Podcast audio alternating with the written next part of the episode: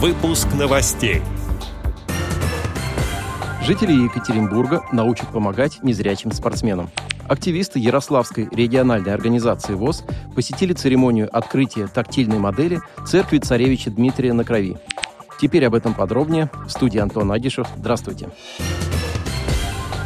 Члены Ярославской региональной организации ВОЗ приняли участие в презентации тактильной модели церкви царевича Дмитрия на Крови. Как и трехмерная миниатюра Дворца царевича Дмитрия, она появилась в городе Угличе в рамках проекта Министерства культуры «Особый взгляд на Золотое кольцо». Теперь слабовидящие и слепые люди могут реально оценить формы и размеры храма, который по праву считается одной из самых главных святынь и достопримечательностей старинного города. В прошлом году эту церковь посетили почти 280 тысяч туристов из различных регионов страны.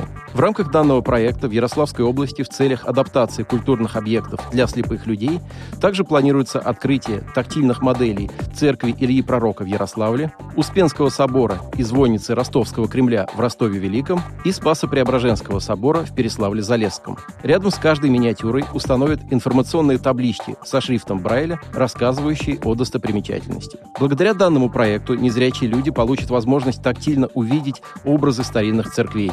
Как отметил председатель Ярославской региональной организации ВОЗ, реализация данного проекта будет способствовать развитию туризма в регионе, а также сделает его популярным, доступным и привлекательным для разных категорий путешественников, в первую очередь для инвалидов по зрению.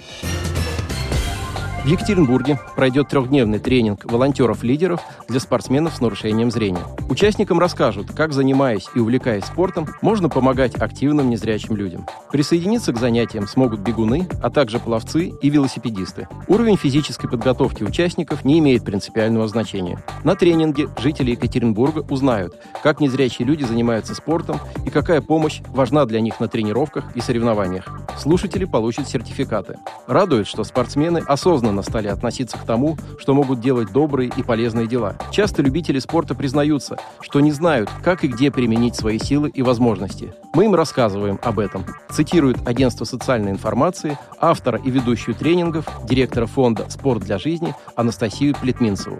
Чтобы поучаствовать в тренинге и стать волонтером-лидером, потребуется заполнить анкету и дождаться ответа куратора. Занятия будут проходить 24, 26 и 28 мая в Екатеринбурге в галерее «Смотри сердцем» и в пространстве «Не офис». Контактные данные организаторов тренинга можно найти на сайте sportforlife.defisfond.ru. Отдел новостей «Радиовоз» приглашает к сотрудничеству региональной организации. Наш адрес – новости собака радиовоз.ру. О новостях вам рассказал Антон Агишев. До встречи на «Радиовоз».